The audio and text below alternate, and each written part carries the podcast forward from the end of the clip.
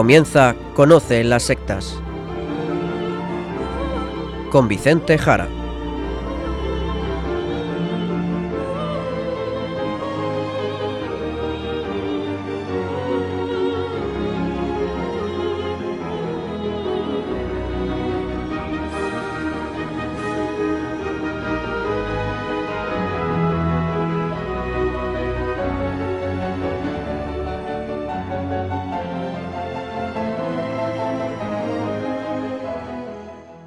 Buenas tardes, queridos amigos de Radio María.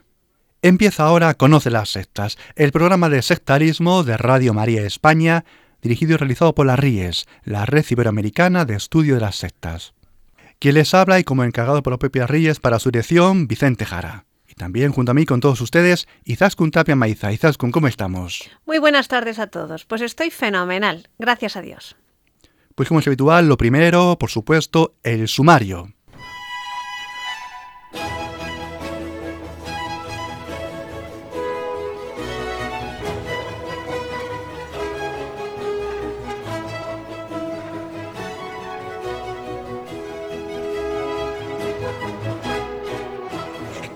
Hoy en el programa hablaremos de Jesucristo y también de la Iglesia y veremos cómo son la respuesta a todos los buscadores que están en las diversas sectas, pero incluso la respuesta para las demás religiones e ideologías.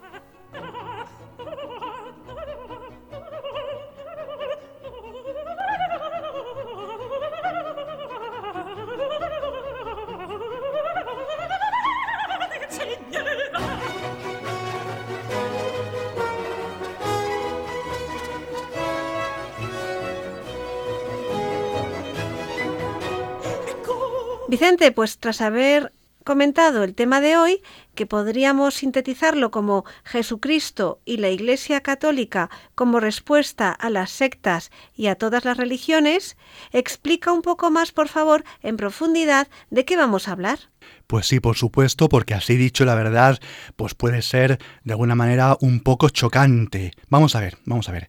En este programa de Conocer las sectas, en muchas ocasiones, en muchas, contraponiendo siempre a los fundadores de sectas, a los diversos gurús, a los líderes sectarios, también a sus textos, sus escritos, y también incluso, como no, a su propaganda y a sus engaños, ciertamente, por el hecho muchas veces de intentar atraer a la gente mediante religiosidades y propuestas trascendentes, pues en muchas ocasiones, como digo, acabamos en la parte de reflexiones finales en el programa diciendo que dejen todo eso, que dejen todo eso y que hagan una sola cosa, ir a Jesucristo, acudir a Jesucristo, ese Jesucristo predicado en su iglesia, predicado en la Iglesia Católica. Y por ello queremos en este programa centrarnos en este asunto, explicando con detalle este tema, porque podemos hacernos las siguientes preguntas. ¿Por qué insistir tanto en Jesucristo? ¿Acaso no hay cosas interesantes en las propuestas de otros grupos, quizás de la nueva era, donde tanta gente encuentra paz y relajación? ¿O en textos de Buda o de otros budistas, en el mindfulness o como el pasado día vimos en los Hare Krishna y el hinduismo, religiones muy antiguas y de las que tantas cosas habríamos de aprender? ¿O no? ¿Qué decir de todo esto? Como vemos, Hoy, frente a las sectas, pero también frente a las diversas religiones, vamos a presentar el fundamento del cristianismo, que es el mismo Jesucristo, el Hijo de Dios. Vamos, por lo tanto, a recordar aspectos que posiblemente, posiblemente, muchos cristianos tengan olvidados, o incluso quizás, me aventuro a decir, muchos, lamentablemente, ni han oído jamás. Sí, así lo digo. Vamos a contarles quién es Jesucristo, para, como decía antes, tener tantas veces en este programa, en la parte final de muchos de estos programas de Conocer las Sectas, decirles que se dejen de historias, que acudan a Jesucristo. Por lo tanto, vamos a contarles, a profundizar y explicarles quién es Jesucristo, obviamente con brevedad. Les recomiendo, por supuesto, un sillón cómodo y que tenga, si es posible, reposabrazos, para escuchar el programa, no sea que se caigan al suelo por lo que van a escuchar esta tarde porque a no pocos, ya digo, le va a llamar la atención lo que aquí digamos hoy. Y lo digo así porque muchos cristianos, lamentablemente, muchos católicos, posiblemente sea la primera vez que lo escuchen. Y quizás el mejor compendio o resumen para tratar este tema, pues es acudir a lo que viene siendo el sentir, el credo de la Iglesia, la tradición eclesial y su magisterio. Y en concreto recomendamos para este asunto, para no extendernos, la declaración Dominus Iesus, texto de la Congregación para la Doctrina de la Fe del año 2000, siendo entonces su prefecto en este año 2000 el cardenal Joseph Ratzinger. ¿Y esto de declaración qué significa? Pues sí, esto de declaración es el estatuto o el rango que tiene este documento. Así decir que es una declaración significa simplemente que no pretende enseñar cosas nuevas, no enseña ninguna doctrina nueva, sino que solamente recoge ya doctrinas eclesiales conocidas, aunque necesarias, aunque necesarias en los tiempos que corren, y que hay que volver a recordar. Pero es como un resumen de puntos doctrinales que son ofrecidos de nuevo ante una situación de alerta o de peligro. Además, también hay que decirlo, no son orientaciones, no son orientaciones, sino que son obligaciones, son obligaciones. No son orientaciones, ¿eh? son obligaciones. Lo llamativo es que este documento es de tan gran importancia que con todo lo dicho fue firmado por el mismo Papa entonces, San Juan Pablo II, con estas palabras, certa scientia et apostolica sua autoritate, es decir, conciencia cierta y con autoridad apostólica, ratifica y confirma, es decir, es doctrina verdadera, apostólica, y por la autoridad del Papa, por lo que son verdades de fe divina y apostólica, y hay que creerlas de manera irrevocable, son verdades definitivas. Es decir, nos encontramos con este documento, Dominus Jesus, declaración del año 2000, en el primero y más alto rango de las afirmaciones doctrinales. Bien, y ahora ya, vista la enorme importancia, vamos a ir hablando de Jesucristo y de la Iglesia. Así es, y empezamos recordando un texto que por supuesto recoge este documento, el del Evangelio de San Marcos, y similarmente lo encontramos en otros evangelios. Dice lo siguiente. Id al mundo entero y proclamad el Evangelio a toda la creación. O también recordamos otro texto, esta vez de San Pablo, en su primera carta a los Corintios. Predicar el Evangelio no es para mí ningún motivo de gloria, es más bien un deber que me incumbe, y ay de mí si no predicara el Evangelio. Ay de mí, ay de mí. Es una obligación para los cristianos, dada nada más y nada menos que por Jesucristo, llevar el Evangelio a toda persona, a toda, a toda, crea en algo o no crea en nada, sea budista, hinduista, sintoísta, animista, sea de la cienciología, de los Hare Krishna, de los mormones, de la secta que queramos. Llevar el Evangelio de Cristo a todo el mundo. Pero claro, ¿por qué no dejar a esas personas que crean en sus propias religiones, en sus propios fundadores de religiones, igual que nosotros creemos en el nuestro, en Jesucristo? Bien, por supuesto, siempre desde la libertad de la propuesta, sin duda, por supuesto. Pero ante tu pregunta, Izaskun, simple y llanamente, porque no son comparables, no son comparables, ¿de acuerdo? Hablemos de Jesucristo. Hemos dicho que ese era el tema del programa. El cristianismo, digámoslo así, y siempre recogiendo lo que dice esta declaración, el cristianismo tiene un estatuto infinitamente superior a cualquier otra religión o filosofía o modo de ver la vida. Y ello es porque viene de Jesucristo. Como dice San Juan, a Dios nadie lo ha visto jamás. El Hijo único, que está en el seno del Padre, Él lo ha revelado. Por lo tanto, por lo tanto, Dios oyentes, como las religiones se refieren a la divinidad, cualquier religión se refiere a la divinidad, y sabemos, como acabamos de decirles por San Juan, que solo Cristo conoce a Dios, solo Cristo, es solamente a Jesucristo al único al que hay que mirar, dejando por lo tanto la religión que cada uno tengamos, dejando por lo tanto las creencias que cada uno tenga. Es más, en la carta a los colosenses dice con esta rotundidad San Pablo, porque en él, Cristo, porque en él, Cristo, reside toda la plenitud de la divinidad. reside toda la plenitud de la divinidad corporalmente. Y esto es muy importante, este matiz. Y en referencia a las cartas de primera de Timoteo y de Tito, sabemos, y citamos de manera entrecomillada, sabemos que no hay que esperar ya ninguna revelación pública antes de la gloriosa manifestación de nuestro Señor Jesucristo. Por lo tanto, con Jesucristo hay una novedad absoluta, no es una opción más, no es comparable a las otras religiones, es Jesucristo, el camino que toda persona debe seguir.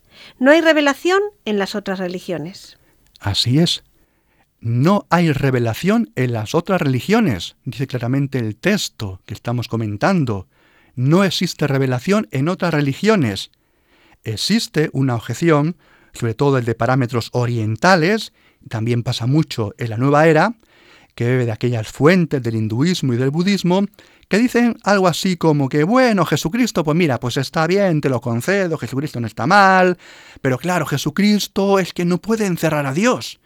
Jesucristo no puede, no puede, porque Dios es el absoluto, Dios es el escondido, Dios es el totalmente otro, es el que no se puede encerrar en nada, tampoco por supuesto en la iglesia, los curas no pueden encerrarlo ahí, tampoco se puede encerrar en la Biblia o en los evangelios, tampoco incluso en Jesucristo te dicen, dicen que Dios es más allá que todo eso, dicen que Dios es mucho más, mucho más, y por tanto que no se le puede encerrar de ninguna forma.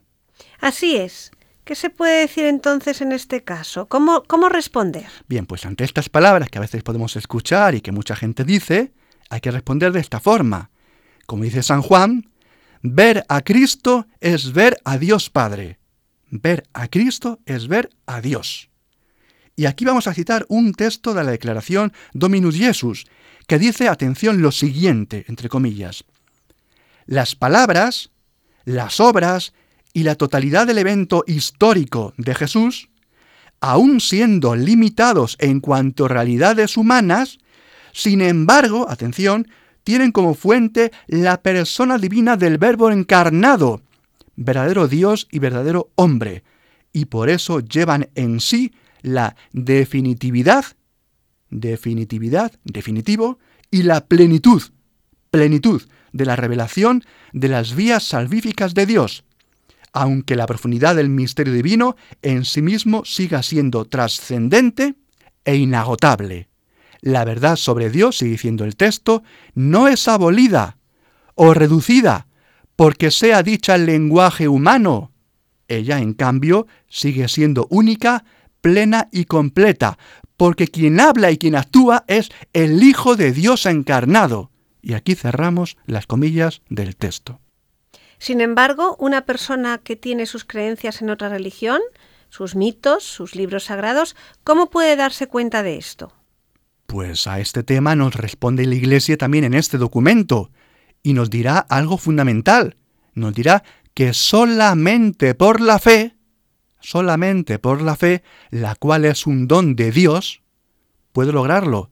Pero claro, la fe nace de la predicación, nace de la evangelización, Vamos a citarles el fragmento del documento que habla sobre este tema. Izaskun. La respuesta adecuada a la revelación de Dios es la obediencia de la fe, por la que el hombre se confía libre y totalmente a Dios, prestando a Dios revelador el homenaje del entendimiento y de la voluntad, y asintiendo voluntariamente a la revelación hecha por Él. La fe es un don de la gracia. Para profesar esta fe es necesaria la gracia de Dios, que previene y ayuda, y los auxilios internos del Espíritu Santo, el cual mueve el corazón y lo convierte a Dios, abre los ojos de la mente y da a todos la suavidad en el aceptar y creer la verdad. Un texto sumamente clarificador, que muchas veces pienso yo lo que los cristianos, los católicos olvidamos. Y ahora, dicho ya todo esto, ya podemos encuadrar mejor la distinción entre el cristianismo y todas las demás religiones o creencias. Vamos a ver, atención. Las demás religiones, y citamos el documento eclesial, como digo, Dominus Jesus, atención a esto, las demás religiones son construcciones humanas. Sí, sí, sí, sí, lo repito, son construcciones humanas, construcciones del ser humano.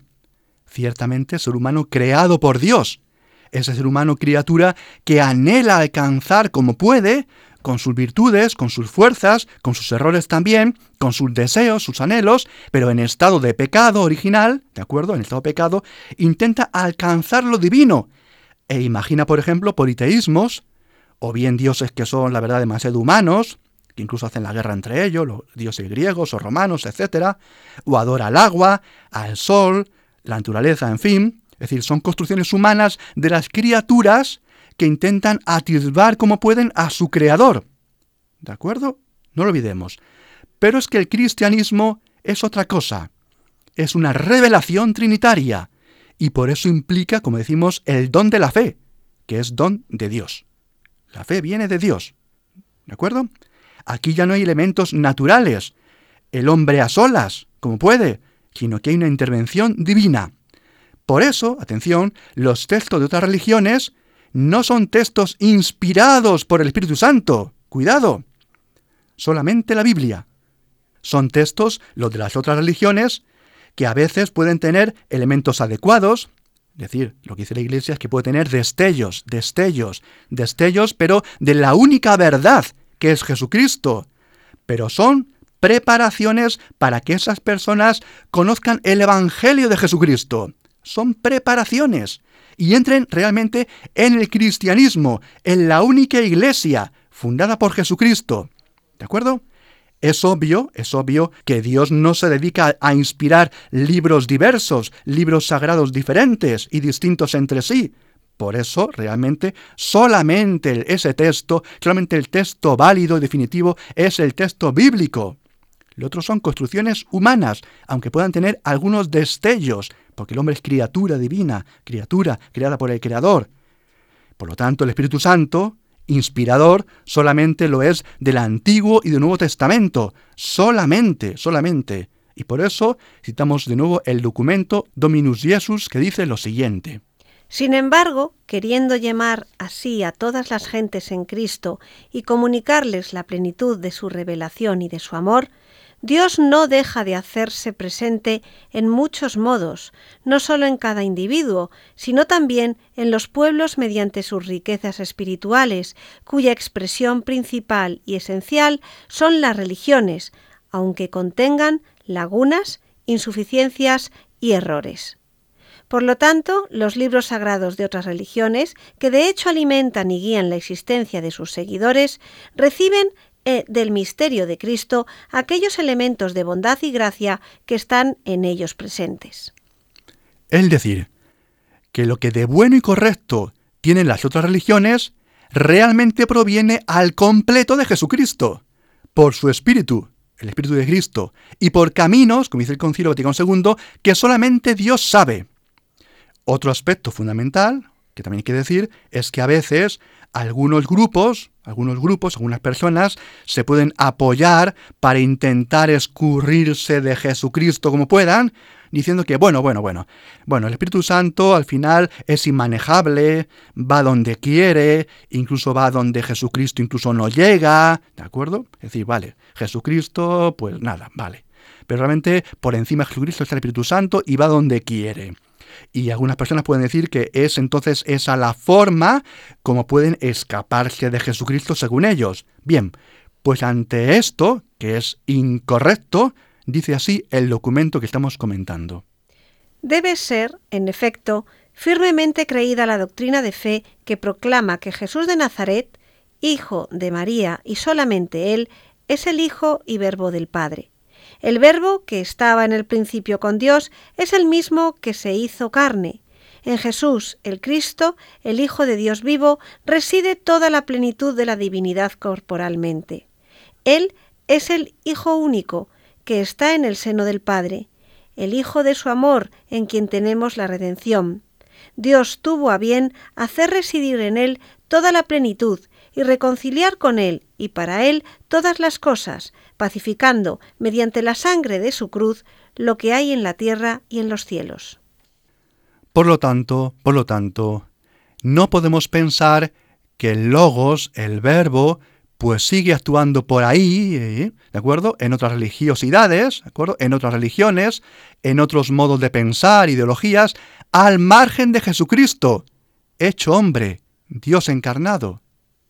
Van unidos, ¿de acuerdo? No podemos desligar a Jesucristo del Espíritu Santo.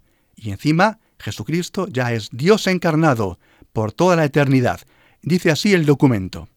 Es también contrario a la fe católica introducir una separación entre la acción salvífica del logos en cuanto tal y la del verbo hecho carne. Con la encarnación, todas las acciones salvíficas del verbo de Dios se hacen siempre en unión con la naturaleza humana que Él ha asumido para la salvación de todos los hombres. El único sujeto que obra en las dos naturalezas, divina y humana, es la única persona del verbo. Bien, pues creo que ha quedado suficientemente claro, esperemos, así lo espero, y esta, esta es la fe de la Iglesia. Esto es lo que creemos. Bien, pues ahora seguimos, que aún tenemos mucho que decir. Perfecto, Vicente. Pues mira, vamos a escuchar en el programa de hoy música clásica. Y en concreto comenzamos con una pieza de Beethoven, Cristo en el Monte de los Olivos.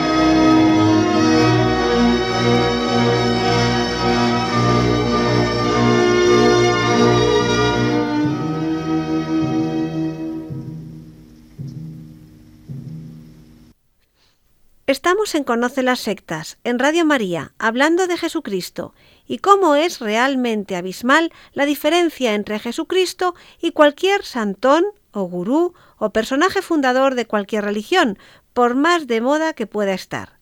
Jesucristo es el único camino de salvación y seguimos tratando de todo este tema con Vicente Jara.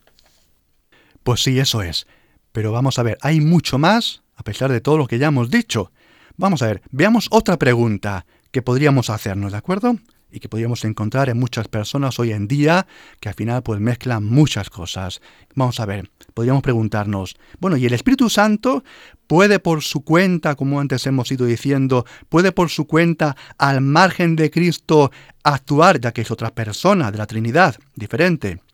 ¿Puede por su cuenta actuar al margen de Cristo con mayor amplitud que Jesucristo? Bien, pues tampoco tampoco. Y leemos de nuevo de la Dominus Iesus. Hay también quien propone la hipótesis de una economía del Espíritu Santo con un carácter más universal que la del Verbo encarnado, crucificado y resucitado.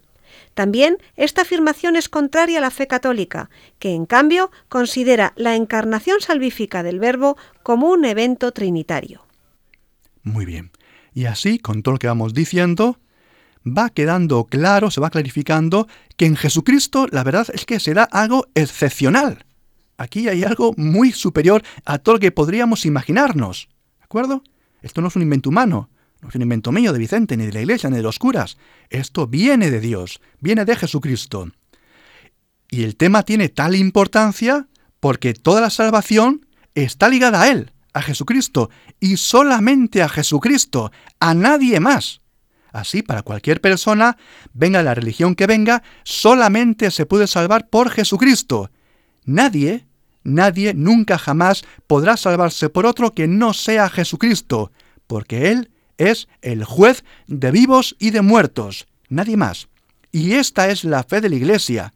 Y citando solamente la primera carta de San Pablo Timoteo, podemos decir lo siguiente, Izaskun. Dios quiere que todos los hombres se salven y lleguen al conocimiento pleno de la verdad, porque hay un solo Dios y también un solo mediador entre Dios y los hombres, Cristo Jesús, hombre también, que se entregó a sí mismo como rescate por todos. Bien, vamos a ver, desde el primer instante del tiempo hasta el final de los tiempos, ¿de acuerdo? Solamente hay un Salvador, y ese es Cristo, es Jesucristo. Luego, no hay otro camino más que Jesucristo. No hay tampoco otros caminos paralelos al suyo, ni complementarios, ni similares. Solamente Jesucristo. De manera exclusiva, de manera única, solamente Jesucristo, para todo el mundo, de manera universal, todos por Jesucristo, de manera absoluta, todo es por Cristo.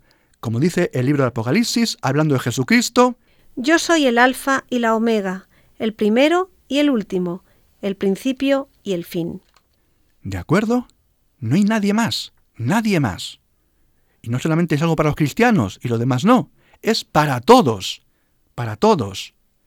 Alfa y Omega, primero y último, principio y fin, no hay nadie más, por el rango que tiene Jesucristo. Y ahora vamos a entrar ya en el terreno eclesial. Hablemos de la iglesia. Este es un tema incluso más controvertido. Porque podríamos decir, vale, vale, vale, vale, bueno, pues Jesucristo, venga, tú lo admito, admitimos Jesucristo, de acuerdo. Pero bueno, es que eso de la iglesia, hay que ver la iglesia. Bien, pues el documento que estamos comentando nos recuerda que Jesucristo, y citamos entre comillas de nuevo, dice, Jesucristo no estableció una simple comunidad de discípulos, no estableció una simple comunidad de discípulos, sino que constituyó a la Iglesia como misterio salvífico. Y sigue diciendo el documento lo siguiente. Él mismo está en la Iglesia y la Iglesia está en él. Por eso, la plenitud del misterio salvífico de Cristo pertenece también a la Iglesia, inseparablemente unida a su Señor. Jesucristo, en efecto, continúa su presencia y su obra de salvación en la Iglesia y a través de la Iglesia, que es su cuerpo. Inseparablemente unidos, Cristo y su Iglesia. Y aquí el texto que estamos comentando está recogiendo diversidad de textos del Nuevo Testamento, cartas en especial, es decir, la Iglesia es el cuerpo de Cristo, algo que habremos escuchado mucho y a lo mejor no hemos parado a pensar un poco. Es más, y luego dirá el texto. La iglesia además es también la esposa de Cristo. Este esposo que es Cristo es la cabeza y su esposa o cuerpo es la iglesia. Todo conjuntamente. Y aquí cita a San Agustín, el cual habla del Cristo total. Es decir, el Cristo total es Cristo, Jesucristo y su iglesia. Esposo con esposa, cabeza con cuerpo o citando a Santo Tomás de Aquino, que habla de como una sola persona mística, una sola persona mística, Jesucristo y la Iglesia. Y esto es muy interesante también recordar a cualquier persona, porque hay gente que pasa de la Iglesia, lo sabemos, muchísima gente por supuesto, que no intenta profundizar en su fe, aunque incluso esté bautizada, que dice que él trata a solas con Dios o con Jesucristo, que habla con Jesucristo a solas, en fin, todo lo que conocemos y hemos oído y escucharemos durante muchas veces, ¿de acuerdo? Bien, pues decirles que eso no vale. Como acabamos de decir, eso no vale, no vale para nada. Curiosamente, es que ya te digo yo que mira por dónde. Que mira por dónde. A Cristo, al esposo, no le hace ninguna gracia, posiblemente no le hace ninguna gracia que desprecies a su esposa, la iglesia. ¿Cómo que hablas con Jesucristo y olvidas a su esposa? ¿Cómo hablas con la cabeza y olvidas a su cuerpo? Existe una íntima unión mística entre Cristo y la Iglesia. Por lo tanto, aviso a todos aquellos que pasan de la Iglesia, de los curas, de los obispos, etc., y dicen que ellos tratan con Dios o con Jesucristo por su cuenta. Porque esto, como repito, es hacerle un feo, un desprecio a la esposa de Cristo. Por lo tanto, y con todo lo dicho, digamos con rotundidad, porque es la fe de la Iglesia, que hay una sola iglesia fundada por Jesucristo y la salvación ligada a Jesucristo está ligada íntimamente, inseparablemente a esta iglesia, que es la que subsiste en la iglesia católica. Es decir, la iglesia de Cristo subsiste, está presente, sería la mejor traducción, subsiste, está presente en la iglesia católica. ¿De acuerdo? Citamos el texto de la Dominus Jesús.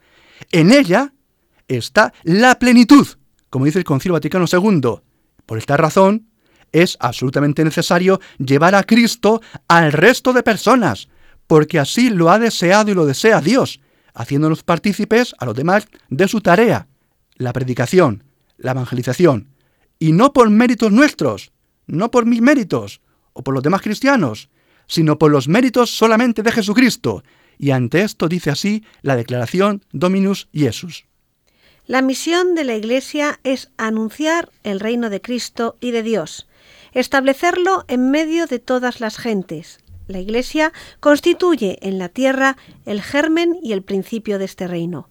Por un lado, la Iglesia es sacramento, esto es, signo e instrumento de la íntima unión con Dios y de la unidad de todo el género humano. Ella es, por lo tanto, signo e instrumento del reino, llamada a anunciarlo y a instaurarlo. Por otro lado, la Iglesia es el pueblo reunido por la unidad del Padre, del Hijo y del Espíritu Santo. Ella es, por lo tanto, el reino de Cristo, presente ya en el misterio, constituyendo así su germen e inicio. El reino de Dios tiene, en efecto, una dimensión escatológica, es una realidad presente en el tiempo, pero su definitiva realización llegará con el fin y el cumplimiento de la historia. Y es por esto por lo que la Iglesia afirma, como dice el documento, lo siguiente. Debe ser firmemente creído que la Iglesia peregrinante es necesaria para la salvación, pues Cristo es el único mediador y el camino de salvación, presente a nosotros en su cuerpo, que es su Iglesia, y Él inculcando con palabras concretas la necesidad del bautismo. Cita aquí el Evangelio de Mateo y de Juan, confirmó a un tiempo la necesidad de la Iglesia, en la que los hombres entran por el bautismo como por una puerta. Esta doctrina no se contrapone, dice el texto, a la voluntad salvífica universal de Dios. Por lo tanto, es necesario, pues, mantener unidas estas dos verdades. ¿Y cómo se logra aunar ambas afirmaciones, Vicente?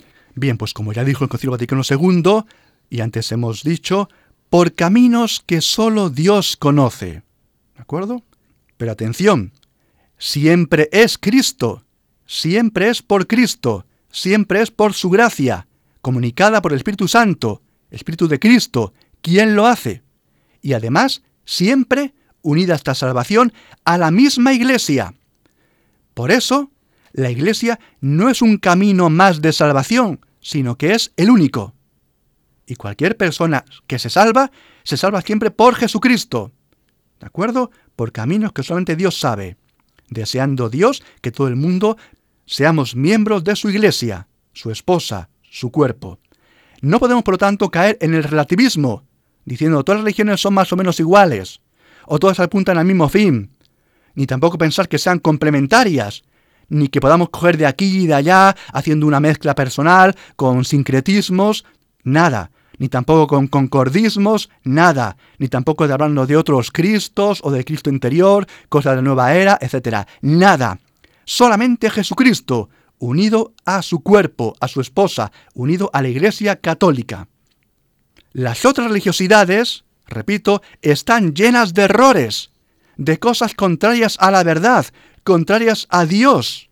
Son intentos, repito, intentos humanos, de personas hundidas en el pecado original, pero que como criaturas creadas por Dios Creador, Dios Padre, han hecho lo que han podido, lo que han podido. De ahí esos destellos, que son destellos que vienen del mismo Cristo. Si bien, como digo, lo que de acierto tengan viene de Jesucristo, por el Espíritu Santo, y curiosamente en unidad con la única iglesia, la fundada por Jesucristo, la iglesia católica, a la cual por el don de la fe y la gracia de Dios nos debemos de unir todos, incluso las iglesias cristianas ortodoxas y protestantes que tienen ya muchos elementos de unión, aunque no totalmente, con la iglesia católica. Y en definitiva, se deben de unir todos los hombres, todo el género humano, en libertad, por supuesto, en libertad, una propuesta de libertad. Pero atención, es la propuesta que Dios quiere. Ser partes así del cuerpo y de la esposa de Cristo. Y esta es la razón que impulsó desde el primer momento del surgimiento de la Iglesia en un mundo lleno de personas que creían en todo tipo de divinidades, religiosidades cualquiera, a decirles que dejaran todo eso, que solamente en Jesucristo estaba la salvación. Y solo en la Iglesia encontrarían la gracia de manera abundantísima para alcanzar lo que sus anhelos deseaban. Y esto justamente es lo que les llevó a los primeros apóstoles y discípulos a evangelizar todo el Mediterráneo, desde el Oriente Próximo hasta el sur de Europa, al norte de África, hasta llegar a España, bajar hacia Egipto, ir hacia la India, en fin, allí donde estaban todas las religiosidades y divinidades posibles, todos los creyentes de multitud de cosas, para anunciarles a Jesucristo y dejaran todo aquello. Jesucristo, el único Salvador para todos ellos. Y a estos discípulos y apóstoles no les importó ser perseguidos, ser ultrajados, insultados, llevados a los tribunales, apedreados, no les importó ser asesinados. Podían haber dicho, por ejemplo, oye, mira, esta gente cree en algo, no creen encima en cualquier cosa, sino creen en cosas bastante interesantes, religiones muy bien estructuradas, por ejemplo, los egipcios, con Ra, con Amón, con Set, con Osiris, con Isis, o los cultos de la vegetación, naturales. Pues mira, pues no, no está tan mal. Mira, les dejamos que sigan creyendo en esto. O las religiosidades orientales, con sus acetas, con textos antiguos como los Vedas. ¿De acuerdo? Podrían decirle, mira, qué cosas tan interesantes. Pues mira, pues ya está, más o menos, pues le vale. Dios es bueno, Dios ya lo tendrá en cuenta. Mira, yo me marcho, me vuelvo allá a Palestina y ya está, mira, porque tampoco me gusta que me insulten ni que me amenacen de muerte. No, no, no hicieron eso. Los mismos discípulos, llamados por su mismo nombre por Jesucristo, para ser ese grupo primero escogido de primeros seguidores, esos apóstoles evangelizaron a todos los hombres de cualquier pueblo, raza, lengua, nación y religión, a una costa de su vida, sellando también con su sangre lo que debemos hacer los demás. Porque ninguna religión salva, solamente Jesucristo, unido a su única iglesia, esa misma iglesia en continuidad de esos mismos apóstoles, la iglesia de San Pedro y de San Pablo, la iglesia católica, a la cual deseamos se unan todos los hombres, y ese es el deseo de Dios, este y no otro. El misterio escondido, lo que los hombres deseaban conocer y desean y desean alcanzar, ha sido revelado por Jesucristo. Cualquier religión se encuentra en un estado de ignorancia fundamental. Así, de ignorancia fundamental. Y aunque pueda tener algunas intuiciones o algunas verdades, las cuales deba al mismo Jesucristo, hay en ellas multitud de errores y distorsiones. La Iglesia ofrece la revelación, solamente la Iglesia, la palabra definitiva, que es el mismo Cristo, el Logos, la palabra. Por eso todas las demás religiones, como intentos anteriores o posteriores también a Jesucristo, son como máximo preparaciones para el cristianismo, preparaciones para acoger el Evangelio. Vaya Vicente, esto, esto es muy llamativo, porque a veces se puede escuchar, incluso por cristianos, que las demás religiones son otros caminos, quizás no tan perfectos como el cristianismo, pero caminos válidos para llegar a Dios, al menos si uno lo vive con su respectiva creencia. No, no, pues no, esto no es así. Esa no es la fe de la Iglesia. La fe de la Iglesia dice que no, no son caminos de salvación, lo repito. Sé que se escucha mucho, pero no son caminos de salvación, porque solamente hay un camino. Es Jesucristo, cabeza y esposo, unido a la Iglesia, su cuerpo su esposa, y esto es realmente impresionante. Y no creo que muchos católicos lo tengan muy claro. Muchos no sé, incluso si lo habrán escuchado alguna vez. De ahí que intentemos en este programa explicar todo esto porque realmente es fundamental en nuestra fe. Pues seguimos ahora en un momento, Izaskun. Perfecto. Escuchamos ahora a Bach, la cantata Jesús, Alegría de los Hombres.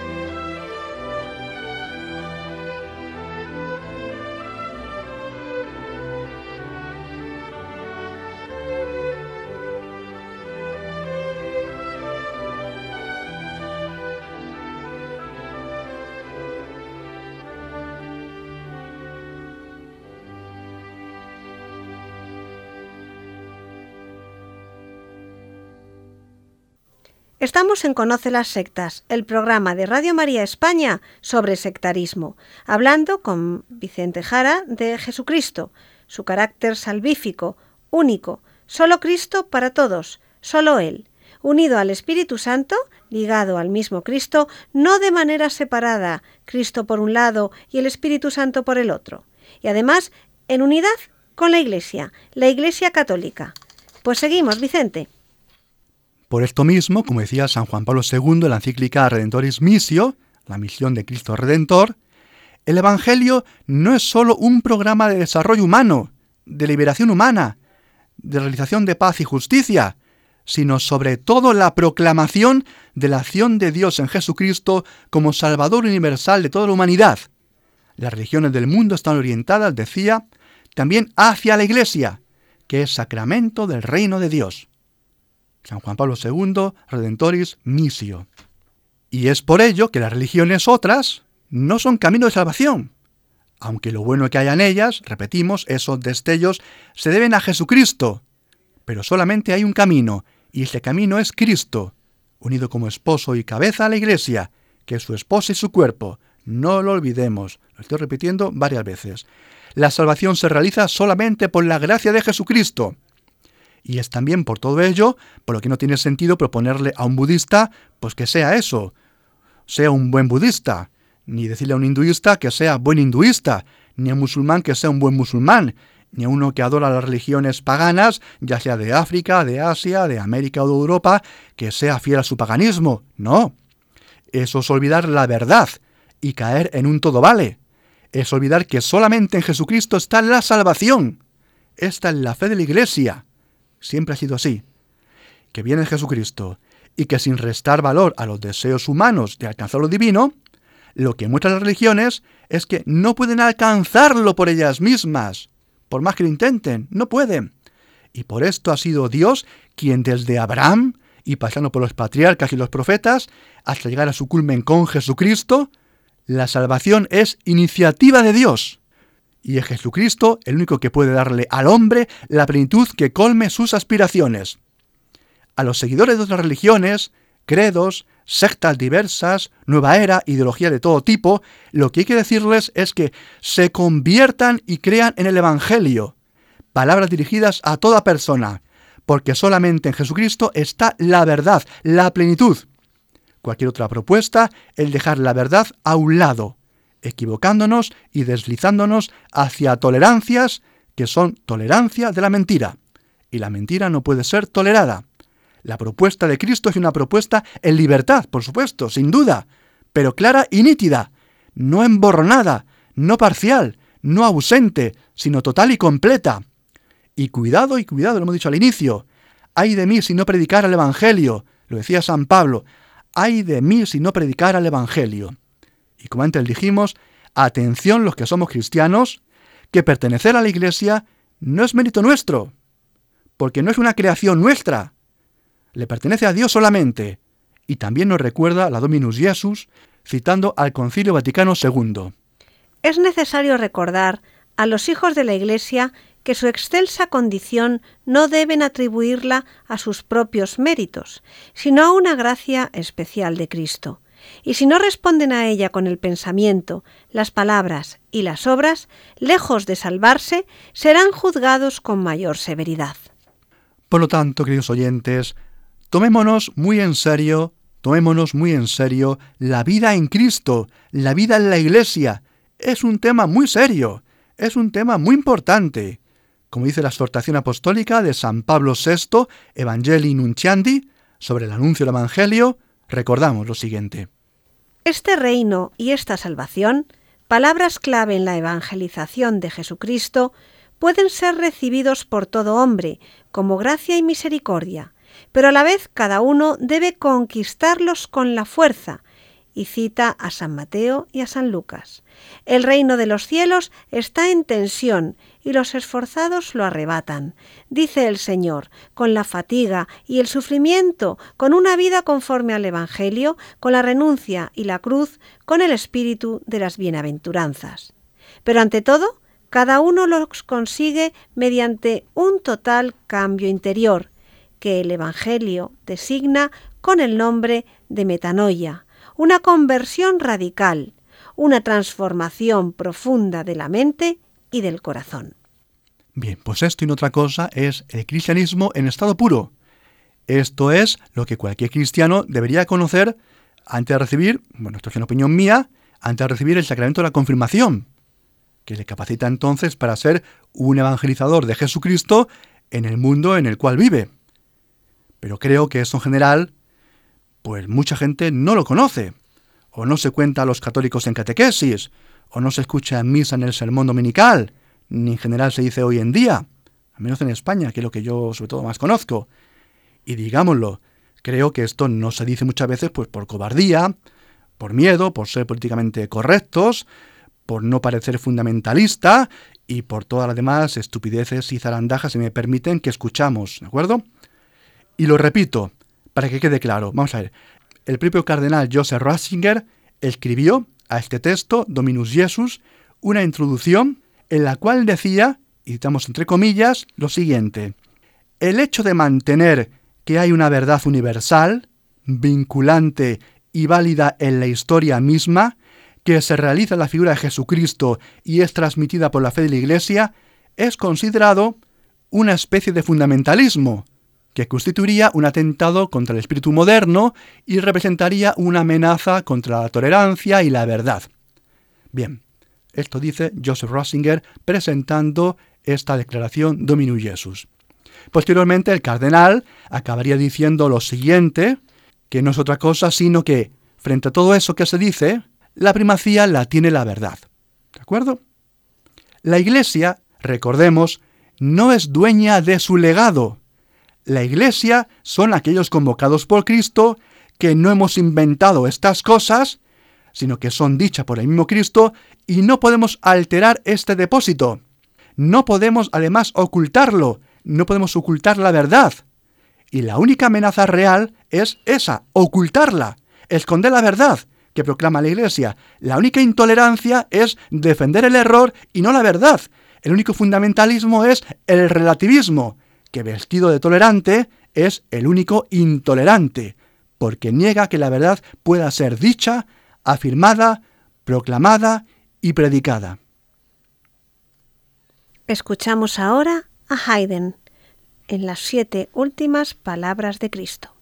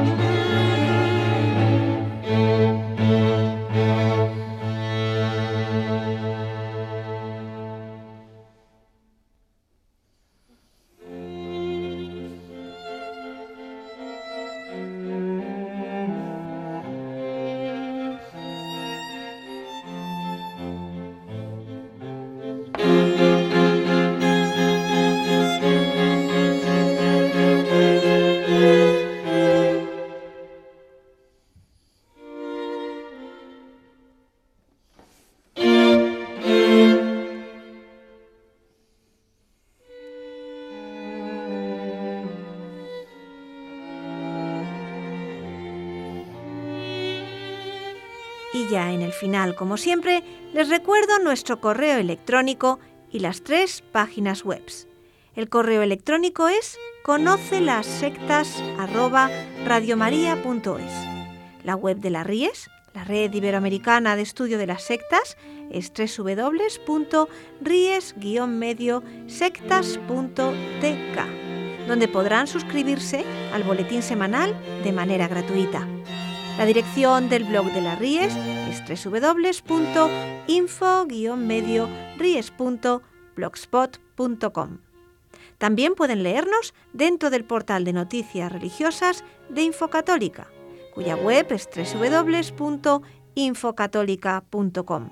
Y si alguno de ustedes, queridos radioyentes, desea alguno de los programas de Conocer las Sectas, para ustedes mismos, para un familiar, para un amigo, como un regalo, ante una necesidad de un tema aquí tratado, por la razón que sea, pueden llamar al teléfono 91 822 80 10.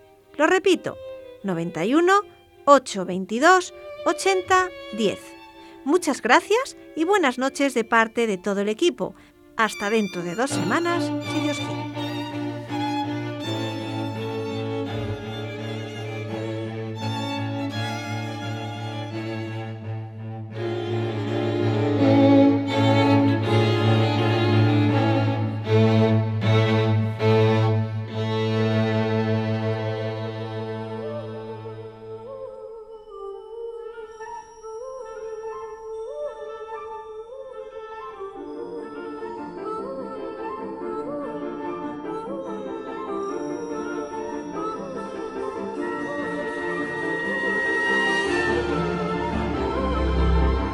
Han escuchado Conoce las sectas con Vicente Jara.